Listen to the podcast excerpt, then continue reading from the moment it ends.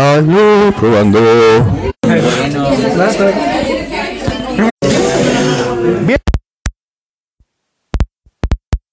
¿Qué es? ¿Cuál será? ¿Cuál será el tema de hoy? ¿Alguien miró el PPT que está en Canvas? Bien, muy bien. Eso. Ah,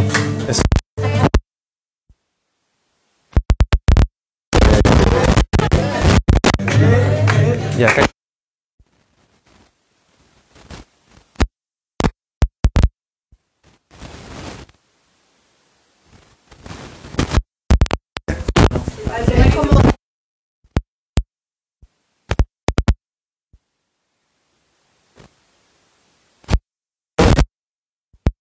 Con las plaquetas, ¿con qué más? Que lo menciona. Plaqueta y coagulación, ¿cierto? Son cosas distintas. Lo vimos en fisio, en, cirugía igual vimos trastornos de la hemostasia secundaria, donde fa-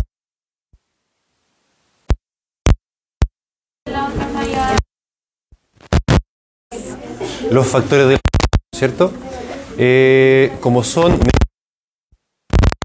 lógicas, van fármacos distintos para grupos. Ahora, ¿qué cobra especial relevancia las plaquetas, ¿cierto? Y los factores de coagulación para formar el tapón de fibrina. El odontólogo, saber esto. ¿Qué se imaginan ustedes? Claro, ¿cierto? Imaginémoslo a alguien que está usando fármacos que son para modificar la hemostasia. Ustedes que van a ser cirujanos por naturaleza, van a cortar, van a pinchar, van a extraer, van a remover, van a proceder, etcétera, puede definitivamente alterarles la calidad y el resultado del, resu- del pacientito. ¿sí? Por tanto, no es menor, menor que el odontólogo también debe saber de este. No es menor, ¿cierto? ¿Usted lo dijo? ¿Dijo usted? Ya. Entonces, ¿quién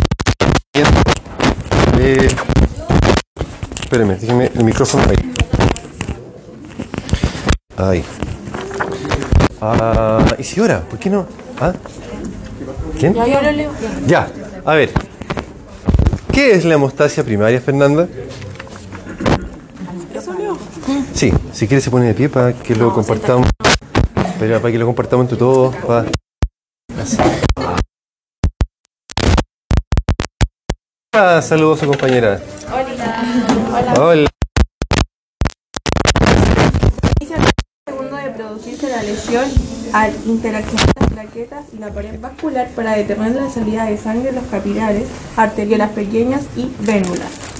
Se produce una vasoconstricción dejando la sangre fuera del área lesionada. Las plaquetas, que normalmente, normalmente circulan en forma inactiva, se adhieren a la pared del vaso dañado, sangrando el contenido de sus gránulos e interaccionando con otras plaquetas, formando la base del tapón plaquetario inicial. Por otro lado, las plaquetas participan en la activación del sistema de la coagulación, proporcionando la superficie sobre la cual se van a ensamblar los complejos enzimáticos que interfieren en esta fase. ¡Bravo! Uy, perdón. No se grabó, tener que leerlo de nuevo. Ah, no. Bravo, entonces la hemostasia primaria es la, funci- es la función de las plaquetas, ¿cierto? Hay una injuria en el endotelio, eh, se expone el colágeno y otras cosas ah, en la sangre. Van pasando las plaquetas, ¿cierto? Lo tengo, creo que no lo tengo ya. Eh, van pasando las van pasando las plaquetas y se van activando. Y las plaquetas activándose van activando más plaquetas, ¿cierto? Y esto va a conformar un tapón plaquetario, ¿cierto? El cual va a servir de base para la formación de la malla de fibrina o el coágulo definitivo que se forma con la hemostasia Tiro, tiro, tiro, tiro. tiro. secundaria. ¡Au! Eh, mire, lo, cuando lo eh, resumí ayer, se me olvidó guardarlo. Así que le voy a sacar una foto y se lo envío escaneado. Mejor. Sí, se me olvidó. Sí, sí. Ya, y aprovecha de leer la hemostasia secundaria. ¿Ah? Pero póngase de pie, aproveche, aproveche su magnífica estatura y proyecte su voz. Proyecte, proyecte su voz. Sí, la secundaria. ese suspiro, ese quejido fue. está bien, está bien. No, pero que, que- para ir practicando con lo, en la clínica. po. A ver, a ver, Hemostasis secundaria. eso. Es en esta fase donde se produce la interacción entre sí de las proteínas plasmáticas o factores que se activan una serie compleja de reacciones antes llamadas cascadas, que culminarán con la formación del coágulo de fibrina. Esta formará una malla definitiva que reforzará el tapón plaquetario formándose un coágulo definitivo. Interfieren en el proceso varias proteínas procoagulantes, factores de coagulación y proteínas más importantes son antitrombina, proteína C y proteína S, que regulan y controlan el proceso de coagulación, evitando una coagulación generalizada. Bien, maravilloso. Un aplauso. Eh, lo que Paola recibió, claro, es el resumen. La activación de las proteínas que forman la malla de fibrina posteriormente, pero también incluye una serie de otras proteínas que tienen una función homeostática. Ahora sí aparece la palabra que está haciendo alusión Valeria. Homeostasis. La homeostasis de la coagulación. La, muchas gracias, Paola. La homeostasis de la Así como tenemos proteínas que son procoagulantes que van a favorecer la coagulación, también tenemos proteínas que anticoagulan. Que anticoagulan. ¿Ah? Es la, eso. ¿Va? ¿Qué pasó? Ahí. Es eso, la formación de malla de fibrina. Los factores de coagulación que vienen del hígado, que dependen de la vitamina K, ¿cierto? Y que además incluyen moléculas que son anticoagulantes, que si no las tuviésemos nos coagularíamos de una sola vez y nos moriríamos porque se nos consumirían todas las proteínas de la coagulación. Si no tuviésemos esos mecanismos de control de nuestra propia función coagulante, por así decirlo. Hay que mencionarlo porque más adelante aparecen anticoagulantes que efectivamente trabajan con esas proteínas. Eh, vamos bailando. Entonces, así como establecíamos dos grandes mecanismos de la hemostasia, la primaria y la secundaria, debemos necesariamente eh, hablar de los fármacos de un lado y del otro. Los de la hemostasia primaria, también llamados antiagregantes plaquetarios o antiplaquetarios, porque la función plaquetaria es la que se está inhibiendo, y los eh, anticoagulantes, dentro de los, cual, de los cuales está la heparina. ¡Ay, se fue! La heparina solita, ¿les suena la heparina? Es como la más conocida. Eh, y como contraparte están los. No, pero usted está buscando dónde? En Wish. En AliExpress. Eh, la heparina y los anticoagulantes orales. Eh, se tratan como un tema aparte porque, bueno, el mecanismo es distinto, por un lado, pero también porque eh, requieren cierto manejo especial y implica un seguimiento por parte de todos nosotros del equipo de salud y eso obviamente que les puede competir a ustedes como futuros tratantes, futuros cirujanos odontólogos, el tomar decisiones, el comunicarse con el cardiólogo o el médico que esté tratando al paciente y que el paciente sepa lo que está pasando, suspender no. Si se va a suspender el anticoagulante para poder operar al paciente, por ejemplo, eh, cuándo hay que retomarlo y toda la cosa. Así que no es menor el involucramiento, la involucración, no sé cómo se dice, de parte de todos ustedes. Bien, bravo, siguiente. Antiagregantes plaquetarios, como los que ustedes ven ahí. Au. También es, sí, es anticoagulante, pero actúa de otra forma que los anticoagulantes orales. Bien, antiagregantes plaquetarios están los que vemos en pantalla. Reco- ¿Reconocen alguno la aspirina? Que es más vieja que el hilo negro. Y el clopidogrel, que es otro antiagregante plaquetario, no es anticoagulante. Ahora, ¿por qué, ¿por qué hacer el énfasis también? Porque si el paciente tiene una u otra función inhibida, puede que los requerimientos sean distintos, puede que los riesgos sean distintos, puede que el procedimiento que usted vaya a realizar requiera suspender uno, pero no el otro. Y por eso también es importante hacer la diferencia. Eh, suspender una aspirina en un paciente que está con un tratamiento crónico por prevención de infartos, por ejemplo, quizás no va a ser tan grave como suspender un anticoagulante, que son los que vienen más adelante. Entonces, fíjense bien en la palabra que ocupo para que vayan fijándose bien en la diferencia de uno y del otro, para acordarse bien del mecanismo del uno y del otro, porque eso también trae implicancias para las decisiones, como digo, en el El primero, ah, bueno, eso era, ahí hay un video para acordarse de la coagulación plaquetaria, de la agregación plaquetaria, lo vamos a saltar para no perder tiempo. Y eh, ahí está explicado lo que ustedes ya saben de fisiología, ¿cierto? que, y de histología también, cuando había una injuria en el endotelio y se expone, ¿por qué me pone esa cara? No, sí. Me puse esa cara de, se expone el endotelio y el colágeno eh, y se empiezan a activar eh, la, la serie de eventos que terminan con la agregación plaquetaria. Al final de estos eventos aparece una enzima que es muy interesante, que se llama la ciclooxigenasa 1. Ah, de verdad. ¿Qué dijo usted? ¿Está bien? Muy bien. Muy bien. La ciclooxigenasa 1. ¿Qué función cumplía la ciclooxigenasa 1? ¿Qué, le- les suena? ¿De año pasado, de cirugía quizá también? La inhibía. Que ya, sí, la aspirina la inhibe. Sí, muy bien, ya. Pero fisiológicamente hablando, ¿qué función cumple? ¿Para qué sirve la ciclooxigenasa? ¿Ah? ¿Cuál? Muchos, muchos la verdad. Pero, ¿qué, qué sintetizaba? ¿Qué sintetizaba la ciclooxigenasa? No. Eh, ¿Se acuerdan que estaba el ácido araquidónico? Que era un componente de las moléculas de la membrana de la célula. Y ahí salía un ácido graso que era el ácido araquidónico, que lo tomaba la ciclooxigenasa y los transformaba en prostaglandinas. ¿Se acuerdan? Prostaglandinas también lo transforma en tromboxano A2. Ya, acá la clave es el tromboxano A2. Eh, conforme se van activando las plaquetas, se va activando también la ciclooxigenasa 1, que va sintetizando tromboxano 2 en primera instancia, y conforme eh, el proceso va incrementando en tiempo y en intensidad, las prostaglandinas, que empiezan a aparecer también con la misma enzima, tienen el efecto contrario al tromboxano. El tromboxano activa la agregación plaquetaria, la prostaglandina lo inhibe. ¿Sí? COX-1, tromboxano, activa la agregación plaquetaria, prostaglandinas, la inhibe. ¿De acuerdo? ¿Por qué va a ser interesante saberlo? Por lo siguiente.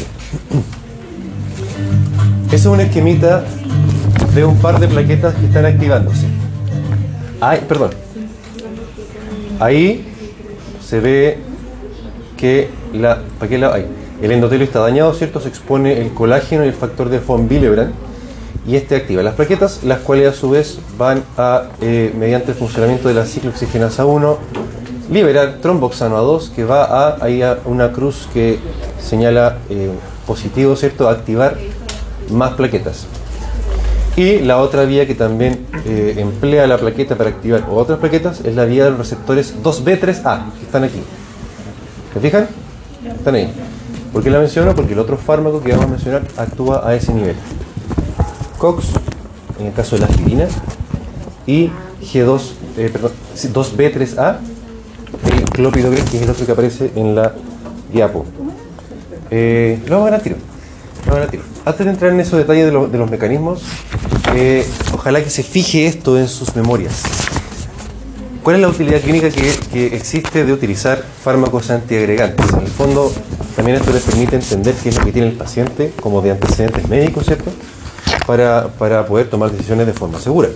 O sea, un paciente que usa aspirina de forma crónica, alguien se lo indicó para disminuir el riesgo de trombosis patológicas como, la, como los infartos cardíacos, los accidentes cerebrovasculares, eh, y también evitar la reestenosis en personas que han sido revascularizadas. Cuando se coloca la famosa mallita, el stent, mallita, no la perrita de Dr. Viene, que el stent.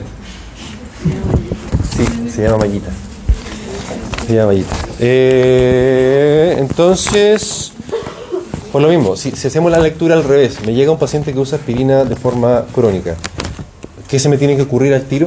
Este paciente tiene, eh, pudo haber tenido trombosis, tiene un alto riesgo cardiovascular que es lo que mencionamos la vez anterior, la semana anterior, ¿se acuerdan?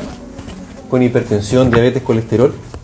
Entonces, bueno, vamos viendo que se nos van acumulando la- la- los conocimientos para poder atender bien a la gente, ¿cierto?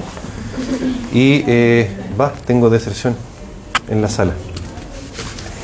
Y eso, pues, para que lo recuerden, paciente que está con tratamiento crónico, antiagregante plaquetario, algo tiene y se me tiene que me tiene que vibrar la neurona y acordarme de preguntar estas cositas. ¡Au!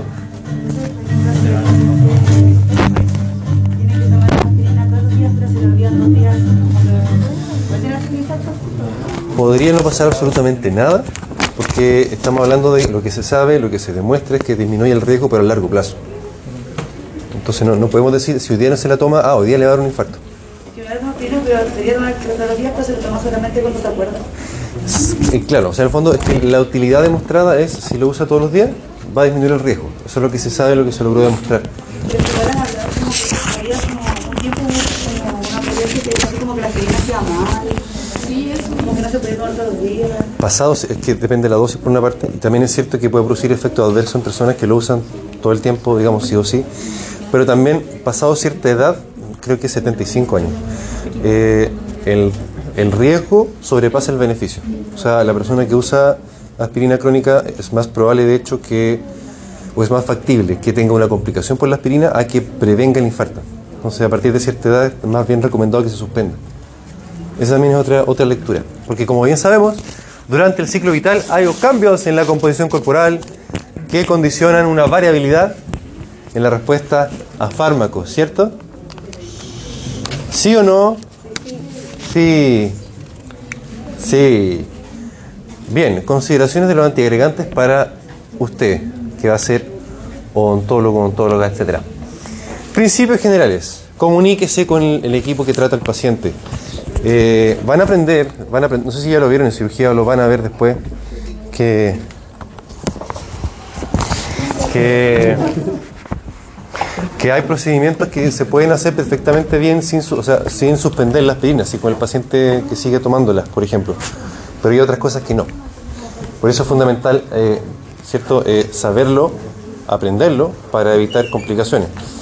Ah, habitualmente se decide suspender el fármaco previamente y tiene que nacer de mí. Yo me tengo que acordar, yo soy el profesional, no el paciente.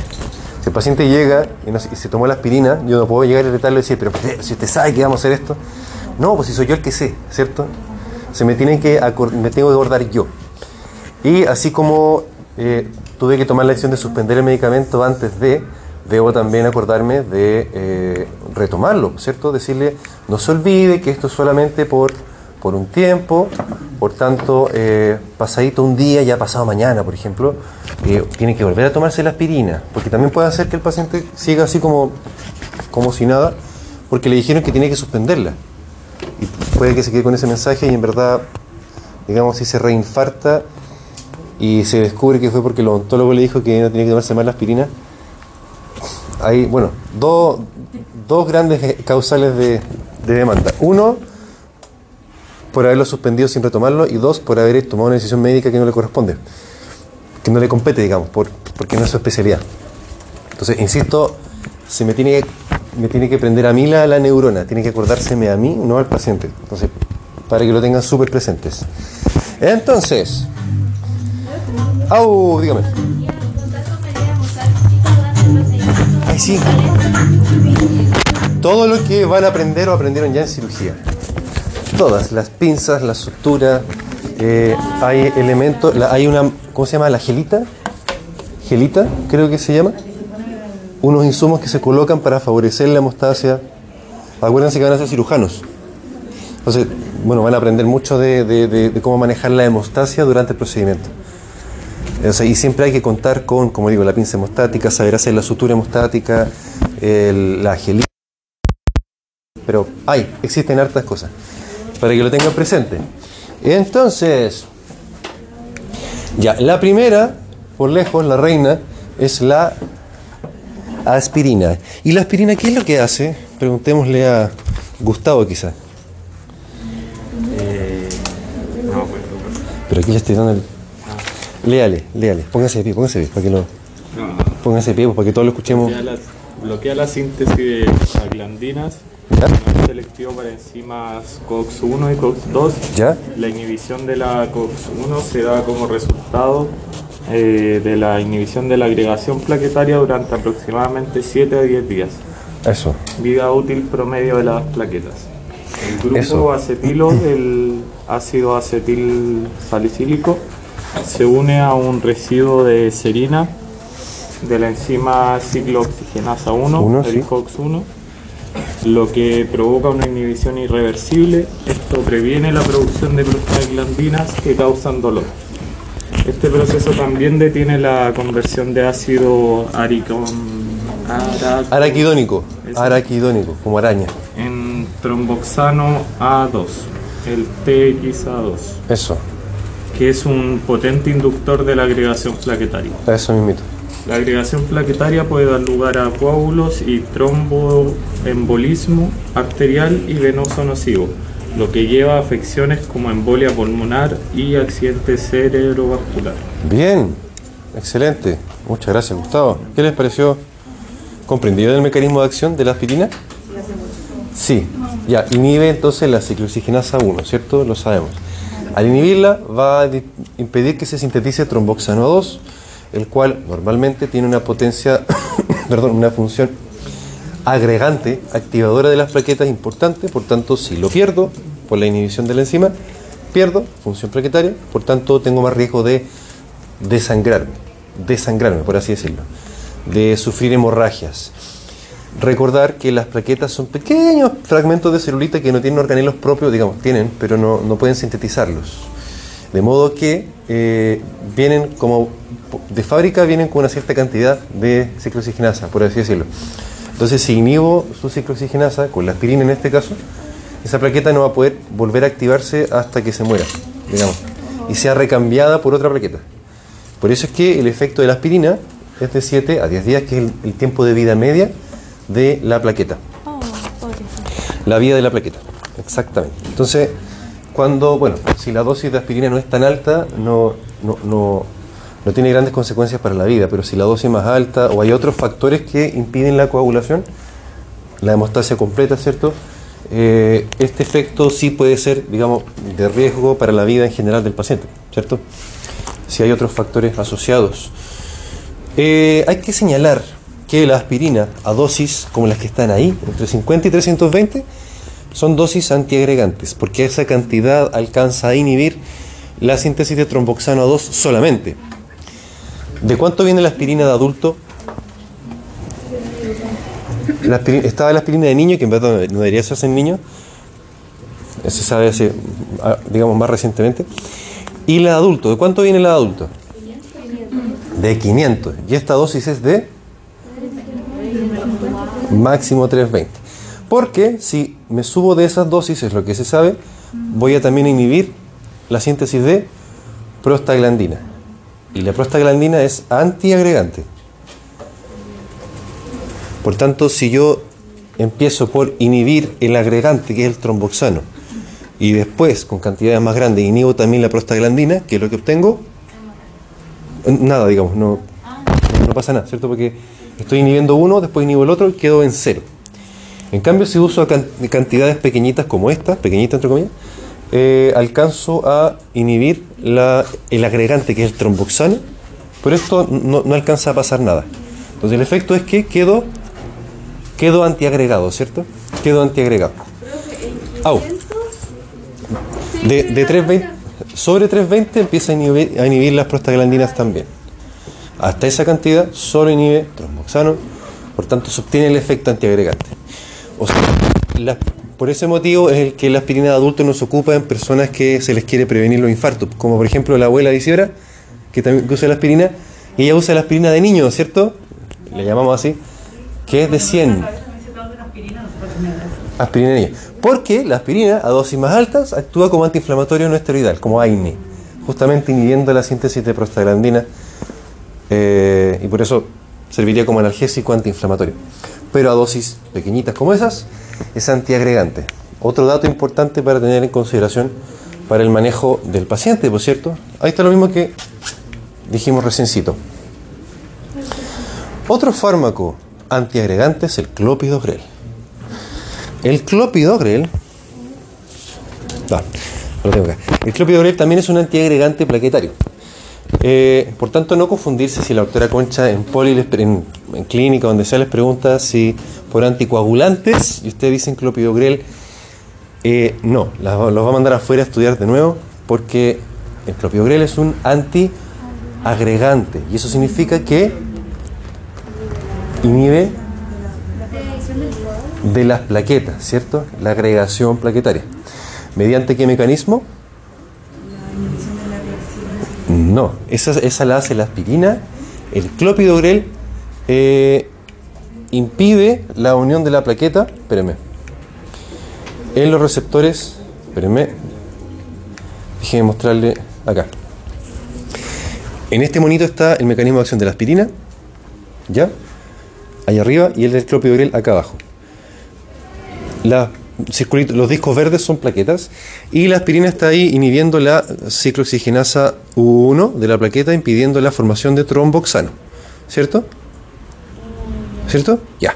En cambio, el clopidogrel lo que hace es ahí, impide que el ADP, que es otro mediador agregante de la plaqueta, el mismo ADP que, que es parte de la cadena AMP, ADP, ATP, adenosin difosfato, justamente, impide que el ADP se una al receptor 2B3A, in- cortando por tanto, cortando así, perdón, la cadena de activación de más plaquetas. Entonces los dos son antiagregantes plaquetarios, pero por mecanismos distintos. ¿Cierto? Sí. Los mecanismos son distintos. Pero los efectos, ¿cuáles serán? Los mismos, ¿cierto? Porque ambos inhiben la agregación plaquetaria.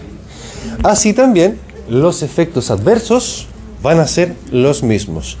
Si alguien les pregunta en el certamen que viene en el 14 de octubre a las 14.30, viernes, de farmacología, ¿cuáles son? ¿Ah? ¿Cómo? Sí.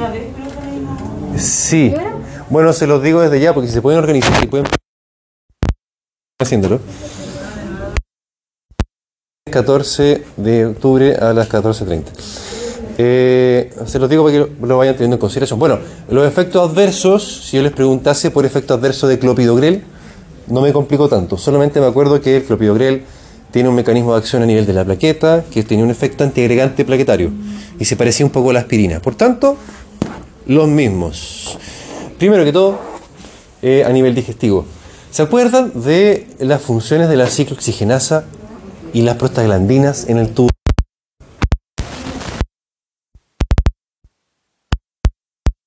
Las prostaglandinas ayudan a que se mantenga el flujo sanguíneo a nivel del endotelio del tubo digestivo.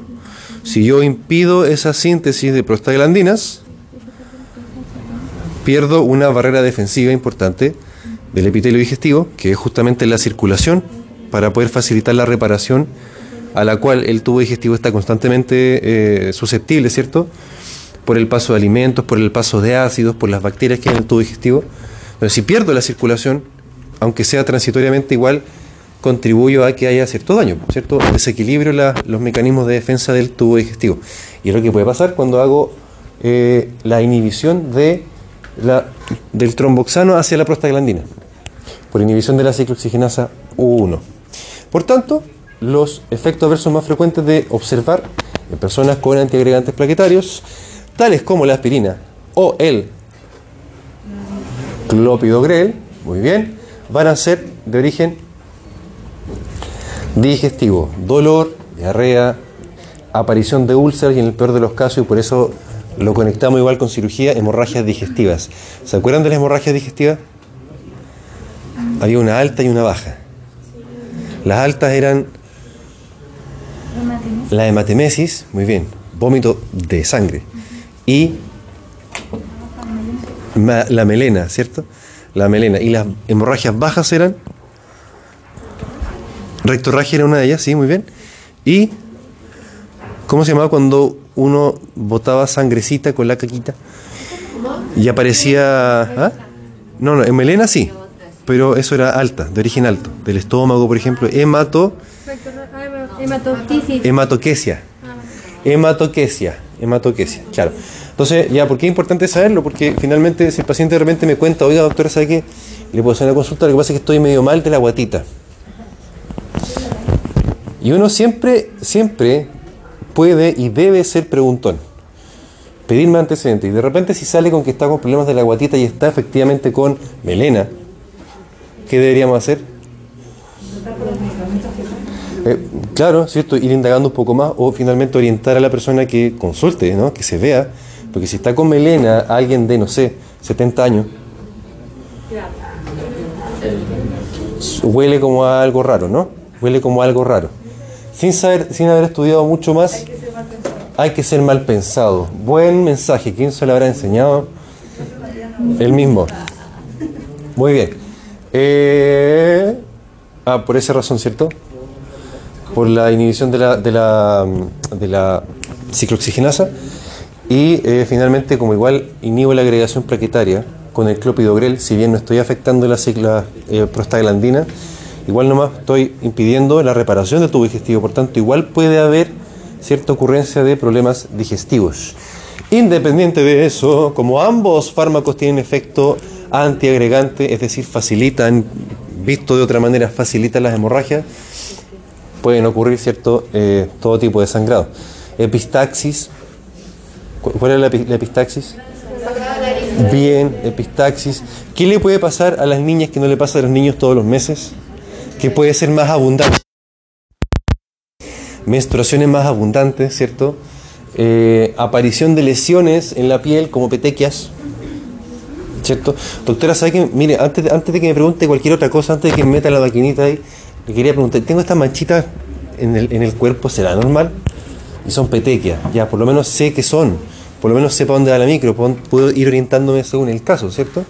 Hay que sabérselo, hay que, hay que estudiárselo. Eh,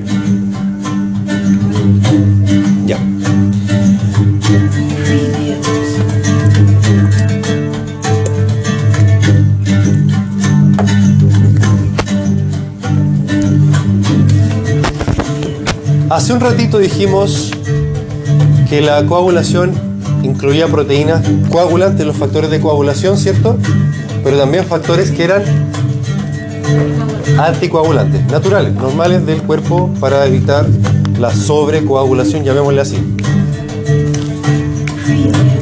Uno de estos elementos era la antitrombina, que la mencionó Paola recién. Ahora, de- a ese nivel actúan las heparinas. De la heparina vamos, a mencionar dos grandes variantes, que es la heparina normal, digamos, que se llama no fraccionada, y la heparina más perolais, la heparina más top, la heparina más cara, que es la heparina de bajo peso molecular. Vayamos viendo. Entonces, primero que todo, ah, ¿quién podría ayudarme con esta lectura? Ya, Jaira, excelente. Se va a poner de pie, sí, aquí, al lado mío, ¿no? Para que Isidora la, la grabe, porque ya que no puedo grabar a, a Fernando, el que está acá abajo. Este, Sí. Ya. Vamos a ver, escuchemos lo que tiene que decir. Va, después, ya, después. Gracias. En circunstancias Dice. normales, la antitrombina 3 inactiva la trombina y el factor XA. 10A, factor Eso. 10A. Este proceso ocurre a un ritmo lento. La heparina administrada se une reversiblemente a la AT3, Antitrombina 3. ¿Sí? y conduce a la inactivación casi, casi instantánea de los factores eh, 2A y 10A. El complejo heparina antitrombina 3 también puede inactivar los factores eh, 9, 11 y 12, ¿no? Sí, 9, Sí, 11 y 11, 12 y, Y la la- El mecanismo de acción de la heparina es dependiente de la antitrombina 3. Actúa principalmente acelerando la tasa de neutralización de ciertos factores de coagulación activados por la antitrombina, pero también pueden estar involucrados otros mecanismos. El efecto anti- antitrombótico de la heparina Antitrombótico, muy bien. está bien relacionado con la inhibición del factor 10A. Bien. La heparina no es trombolítica ni fibronolítica. Previene la progresión de, los coágulos existentes al inhibir la coagulación adicional. La lisis de los coágulos existentes se basa en trombolíticos endógenos. Bien, bravo, muchas gracias. Como excelente, como excelentemente expuso Bad Javita Gallegos, eh, si soy. Ah, perdón, acá les puse un dibujo que es bien feo, pero o sea, lo rescaté porque es eh, estaba en un artículo de para odontología, digamos. Entonces pensé que iba a tener más valor por eso, pero parece que no. Eh, ya, ahí ven ustedes la antitrombina 3, que tiene un, un rol anticoagulante. Frena la cascada de coagulación para evitar que nosotros nos coagulemos enteros. ¿cierto? Es un mecanismo adaptativo finalmente del sistema hemostático del cuerpo. Y la heparina lo que hace es acelerar su funcionamiento. Se une a ella y le chicotea los caracoles hasta en mil veces su intensidad. Por tanto, ese, ese pequeño factor anticoagulante que normalmente tenemos va a funcionar mucho más rápido y va a evitar con mucha más intensidad que se formen coágulos o que se sigan formando. Y es por eso que, ah, bueno, cabe señalar que la heparina no fraccionada se obtiene actualmente de bovinos y cerdos, eh, la heparina no fraccionada, y es habitual de, de utilizarse para la prevención de eventos trombóticos. ¿Alguien ha estado hospitalizado alguna vez? ¿Se han operado las calcetas, cierto? Las calcetas, que son súper apretadas, esas son antitrombóticas porque impiden que haya un así, encharcamiento de la circulación venosa. La apretan, ¿cierto? Para que circule la sangre, porque cuando uno está eh, sin movimiento es más fácil que a uno le den trombosis. ¿Se acuerdan de la tríada de Virchow? De pato. El flujo sanguíneo, la, la factoría hemostático y el endotelio. Si eso está conservado, digamos, no, no pasa nada. Pero, por ejemplo, si uno se va de viaje al sudeste asiático, 36 horas en avión, no sé. Chorrocientos mil horas en avión, han escuchado que a la gente le dan trombosis, ¿cierto? En los aviones, y les pasan medias justamente para eso. Las personas que tienen riesgo de eso se les, pone la media para evitar este, este estasis venoso y evitar que ocurra un evento trombótico. Por eso también, si ustedes se fijan, y ya que van a empezar a trabajar en salud muy prontamente, por protocolo en casi todas las clínicas y hospitales se, se anticoagula, digamos, se antitromboliza, por así decirlo, al paciente que ingresa como por, protocolo. Eh, ¿Quién se ha operado de la rodilla o de la cadera o algo así? No, nada.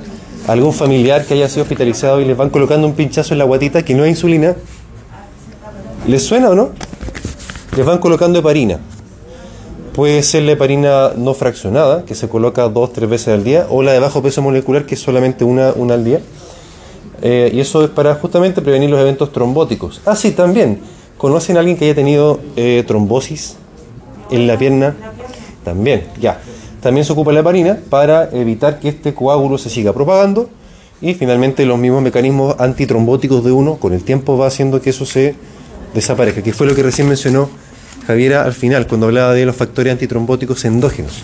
La propia fisiología de uno se encarga de ir limpiando ese coágulo. Para eso sirve la heparina. Y está la no fraccionada. Ah, mencionarles igual porque la doctora Concha igual se los pregunta siempre. TTPA o TTPK. Se llama el examen que tiempo tromboplastina parcial activada. Muy bien, puede ser TTPA o TTPK, no me acuerdo qué significaban acá. Eh, su mecanismo de acción, ¿cierto? Que ya lo mencionamos y ya se lo saben y se los podría preguntar yo perfectamente en un test mañana, por ejemplo. ¡Despertaron! Bien. Bueno, ahí está la cascada de la coagulación. Eh, ahí está la antitrombina 3 inhibiendo al factor 10A y al factor 2, que es la trombina. Ah, por tanto, cuando le colocamos heparina al paciente, aceleramos este proceso y se corta más fácilmente la cascada. Eso es un cómic para que ustedes lo vean si están aburridos. Eh, y después venía la. Ah, no. Mire, similar a la, a la insulina, la heparina es una proteína, por tanto no puede tomarse en pastilla, porque se digiere. Hay que administrarla endovenosa, eh, intramuscular. En teoría se podría, pero no, no es muy buena idea. Ah, y como se imaginarán, los efectos adversos de la heparina, como buen antitrombótico, anticoagulante podríamos llamarlo también, eh, es el riesgo de sangrado. ¿Cierto? Lógico, ¿no? Eh, qué fácil es fármaco.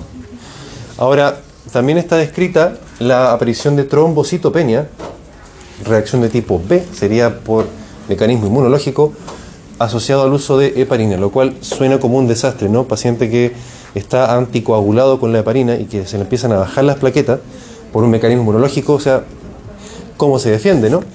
Afortunadamente, como son reacciones raras, es muy raro que ocurra, pero hay que estar atentos. ¿ah? corrección tipo B? Sí, mecanismo inmunológico. Eh, no relacionado al mecanismo del fármaco, eh, hay que suspender el tratamiento, ¿cierto? Puede ser de riesgo vital eh, y no es frecuente. Y no es frecuente. Lo más frecuente son las reacciones de tipo A de la heparina, que serían los sangrados, ¿cierto? Claro, y en este caso, ¿de qué, de qué de la hemostasia? ¿De la primaria o la secundaria? La secundaria, ¿cierto? Por tanto, ¿podría tener petequias? No, ¿cierto? Porque las petequias eran de la primaria. Muy bien, muy bien. Bien, vamos integrando las cositas para que vayamos avanzando. La heparina de bajo peso molecular, su, eh, su mecanismo de acción es el mismo, solamente que cambia en lo farmacocinético, dura más, dura más, es mucho más estable la molécula, por tanto no requiere hacerle examen al paciente cuando está hospitalizado por lo menos, pero lo malo es que eh, es mucho más escasa, porque es más, es más cara. Au, todavía, todavía por lo menos. Primaria son solo los antiagregados. Claro, justamente.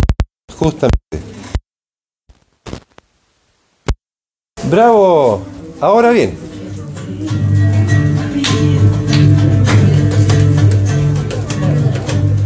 Los anticoagulantes. Aquí están mencionados los dos que son los más antiguos, la warfarina y el acenocumarol, pero en la vida real existen muchos más. ¿Quién podría venir acá a darnos un pequeño resumen de lo que hemos hablado? Nicolás parece que quería pasar. Dijo, sí. Sí había dicho. ¿Ah?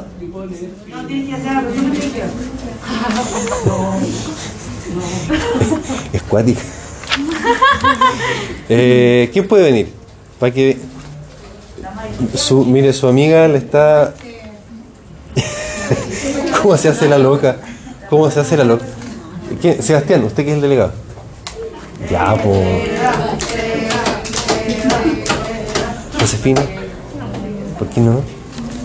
Ya, ¿Quién viene? Por favor. Valentina, ya, eso. Pero, pero que alguien la grabe para su videolog.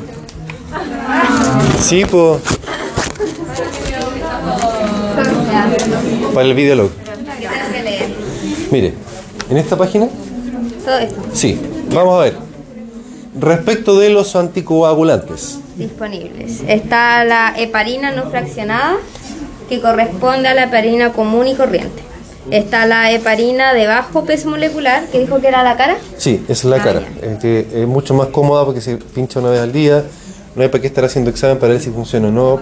Ya, y dice que estos son exoparinas, dal, dalteparina, Esos son los nombres. Enoxaparina, dalteparina, dalteparina, Tintaparina. tixaparina, eh, nadroparina. nadroparina. y tienen una duración de acción más prolongada, una vida ¿Cierto? media prolongada y pueden controlarse mediante la actividad antifactor 10A. 10A, claro, pero no se hace Ah, en la vida real.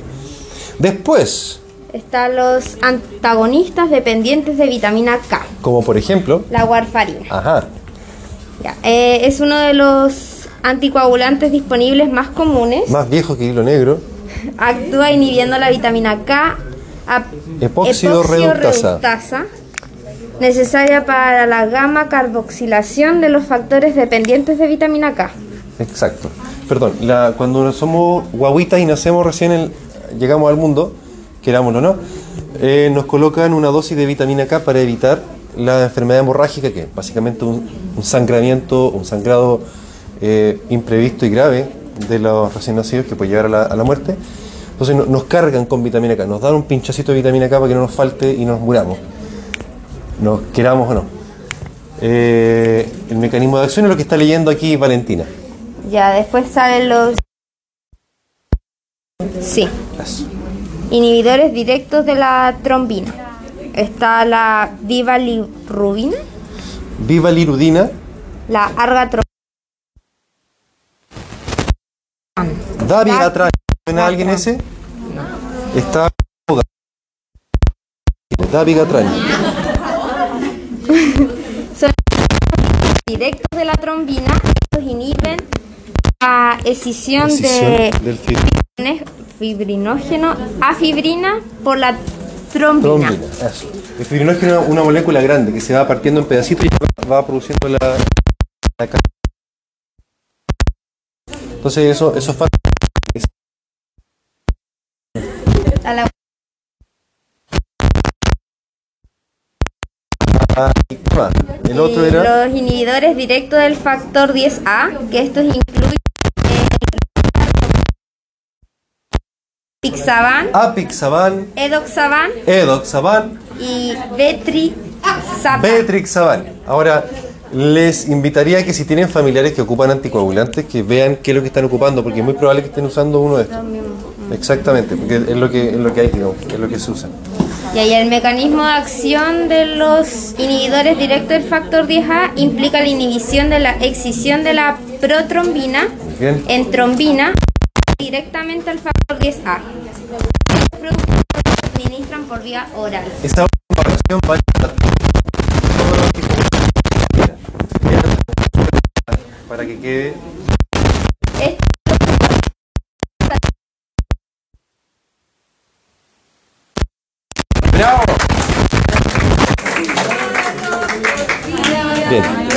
Por eso se conocen como anticoagulantes orales. A diferencia de la heparina que no se ocupa oral, ¿cierto?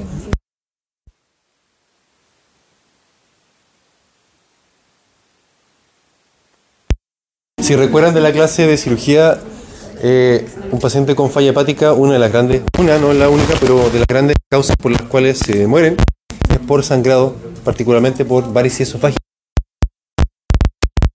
Que si los pacientes con falla hepática igual tienen eh, problemas de coagulación, sí.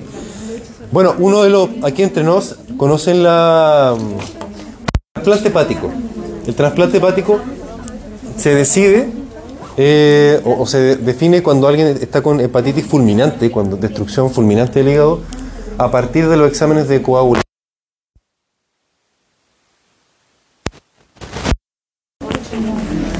No, pero lo hicimos uno. TPA, ¿cierto? Pero también está él. No, no, él mismo. Son lo mismo. Pero aparte de ese está él, el TP, que se llama tiempo de protrombina. Muy bien, muy bien. A partir del tiempo de protrombina, alguien con falla hepática aguda se define si está fulminante como para gente de trasplante hepático o no. Porque efectivamente los factores de coagulación o no es capaz de sintetizarlos más.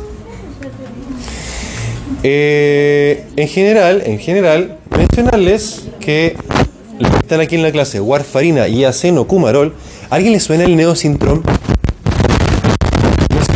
nombre Neosintrom es el nombre más común del acenocumarol. Con problemas cardíacos, trasplantes de válvulas cardíacas, etcétera. Neosintrom